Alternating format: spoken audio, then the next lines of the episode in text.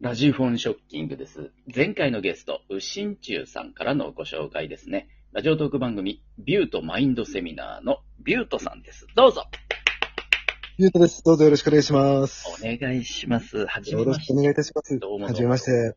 いや、もうお、お姿はね、当然お見かけはしてましたけど、直接ね、やりとり、会話するのは初めてですね。そうですりがねと。ういや、ありがたいですね。あの、ソワちゃんにうん、そうやってはい認知してもらえてるっていうのが。いやいや、全然だってね、ライブとかでも、最近ちょっとお見かけしないこともありますけど、いおま忙あ、しいそことうででしすたけど。ね。うんう。うんん、ここのとこちょっと忙しいもんで。ああ、そうなんですね。へええへえということでね、ビューとマインドセミナー、収録の方も今結構やってますそうですね。うん一応上げてるのは今170本ぐらいですね。めちゃくちゃ多いですね。ええまあ、その中でマインドの話してるのどんだけあるよって話になってくるんです けど、タイトこル。このところはもう、アワとか、ね、他のことに結構、ラジオドラマとか、そういう話ばっかりしてるんで。 はいはいはい。タイトルはね、マインドセミナーで始まりましたけどね。あそうなんですよえね。ええうえん最近やってないんですよね。えこれなんで最初はこのタイトルでやろうと思ったんですか、はあーあのー僕、んクローン病って病気持ってて、い、はいそのツイッターで、その同じ病気の人たちと前繋がったんですよ。ええはい。で、その繋がった時に、うんあの、そのクローン病の仲間というか、うん。ね同じ環境に置かれてる人たちって、やっぱり、その、自分の気持ちが弱くなっちゃってたりするんですよね。うーん。ううんん、なんか肯定的な意見を持てないとか考え方を持てないっていう人が多くて、なるほど。で少しでもそういう人たちをこう、励ましていきたいなっていうところで、うんうん。このマインドの部分を改造すればもっと笑えるようになるよっていううんのを最初は伝えたかったんですよ。なるほどね。うんうん。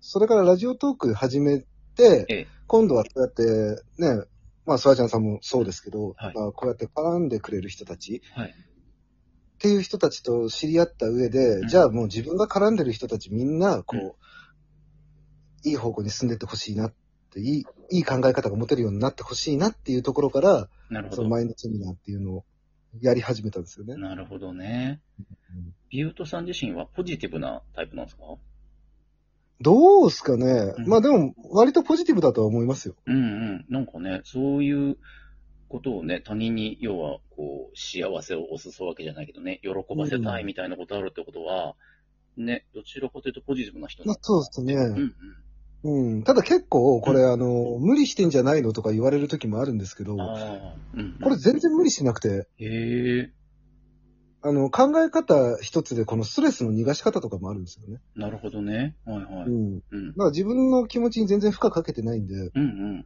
うん。うん、もう本当無理せずに、うん。こういう風になれるよっていう。うんうん。おいいですね、うんそれね。うん。うん。ちょっとしたいや、楽っコすツだったり。うん。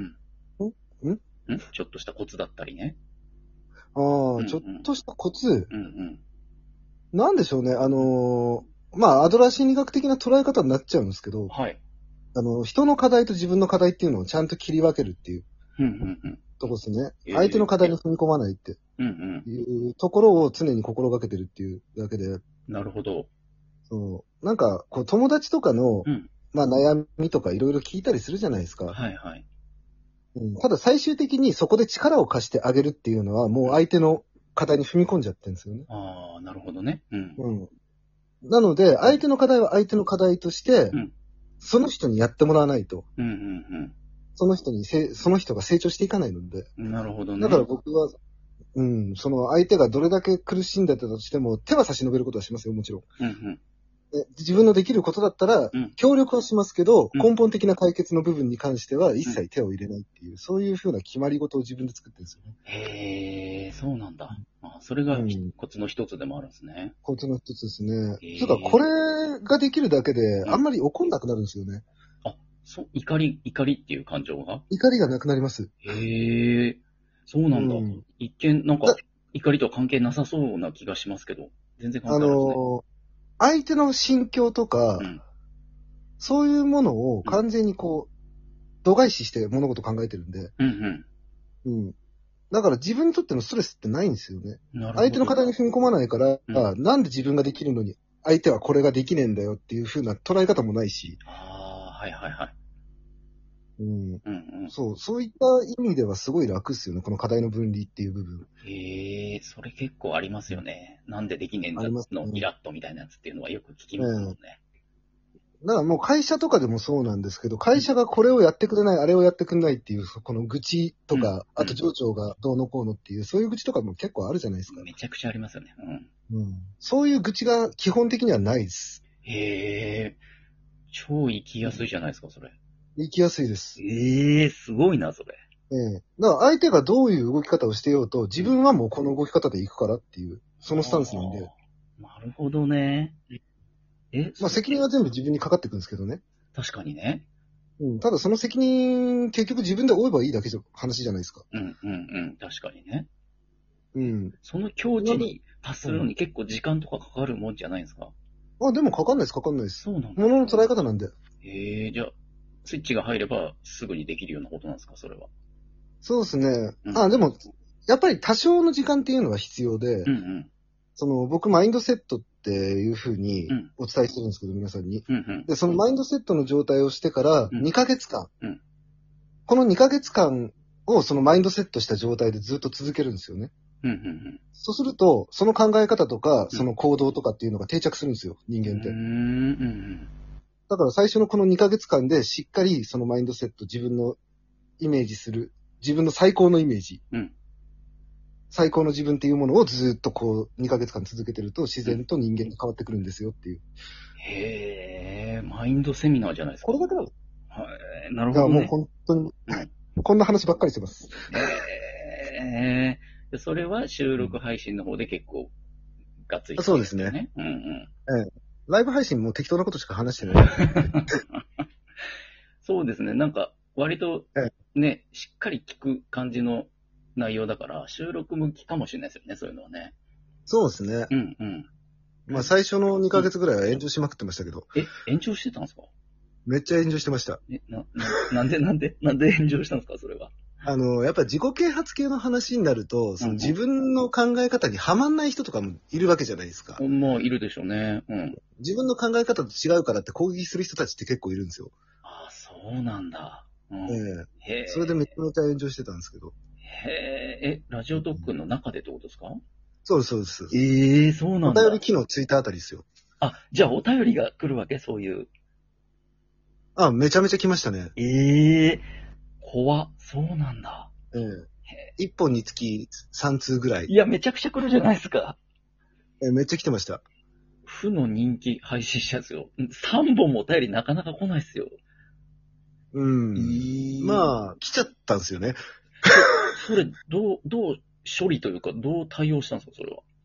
いや、あの、これも考え方一つで、うんうん結局その批判する人たちって、うん。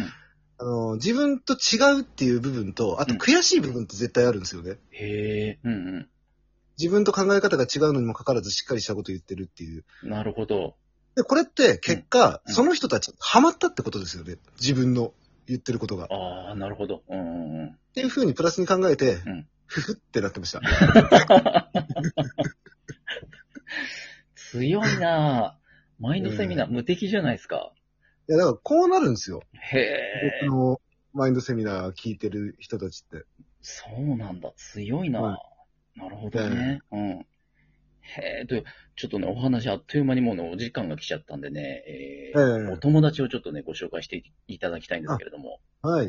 えええー友達、僕がすごく大好きなはいトーカーさんですね。あはいはいえー実際にも飲みに行ったりよくしてるんですけど、ええあの、ラキオラキオンさんですねオ。ラキオン。はい。じゃあ今、えーご招待しますんで。あ、直接じゃあもうお会いしたこともあるんですね。そうですね。えー、もう何度かお会いしてあ、一緒に飲みに行って。そうなんだ。はい。ええいや、オラキオンさんもソワちゃんは直接話したことはないんですけどね。あ、そうですかうんうんうん。どんな、どんなタイプのお、男性ですかね。めっちゃうん。イケメンだしえ、そなうんなかんだ好感持てる方です。ええあ、そうかそうか。顔出しちょっとされてましたよね。ツイッターとか、サムネイルあそとうでかすそでうで。ね、うんちらっと見たことあるな、そういえば。イケメンっぽいなとは思ってました。いや、めっちゃイケメンですよ。ええそうなんだ。うん。うん。ちょっと今呼びましたけど、ええ気づいてない可能性が間に合わない感じかな、これは。たまにあるんですけどね。まあ、間に合わなかったっていうことはないんですけどね、今まで。えー、ももっしと、初か初ですね。も し間に合わなかったら、初ということで、えーまあ、ビュートさんに、えーちょっとペナルティで、えっ、と、全裸でモノマネをやっていただくルールになってるんで、ちょっと申し訳ないですけれどもね。なるほど。そのルールは初めに言っておいてほしか った。ちょっといろいろ聞いてるから脱ぐ時間がやっぱあるんであ、なるほどね。前向きですね。お前向きに行きますよ、そこは。ええー、え、どこできっかけは知り合いだったんですか最初のコンタクトは、オラキオンさんは。えうん。ここのライブ配信です。ここのライブ配信でう、んうんまあ会おうよって話になってて。えーで、あの、博多の姉さん、あずきさんと僕がお会いする時があって、はいはい。その時にあの、博多の姉さん、あずきさんがうん、あの、二人だと心配だからってことでオラキオンを呼んだんですよね。本当に心配だからっていうことでう、ん心配だからって本人はっきり言ってたんで、 言うんだ、それ。言ってましたね。なかなかあんま言わないタイプですけどね、普通ね、そこのところ。まあ、あずきさんとも仲良くさせていただいてるんでね。えーあだからね、信頼関係ありきでね、言えるのかもしれないですよね。そうですねはいんなるほどね。そうなんだ。えーじゃあ、それ以来のお付き合いで。そうですねんうん。それから何度か飲みに行って。ううんん。面白いめっちゃ考え方しっかりしてるんで面白いんですよね。あ、そうなんだ。へえ、うんえ、年下ですもんね、ロキアンさん。ね。年下です、年下へですね。えすごいですね。若いのに考え方まあがしっかりして、ありがたいですよね、でも。うううんんん。ね、接してくれて。ね、そうですよね。そういう機会があるのはね。ねというわけで、残り時間15秒になりました。これははおそらく、えー、ラジフォン賞金が初の、えー、ゲストが間に合わないパターンということで、 えー、次回、オラキヨンさんが来るかもしれません。ビュートさん、ありがとうございえ。ました。よろしくお願いします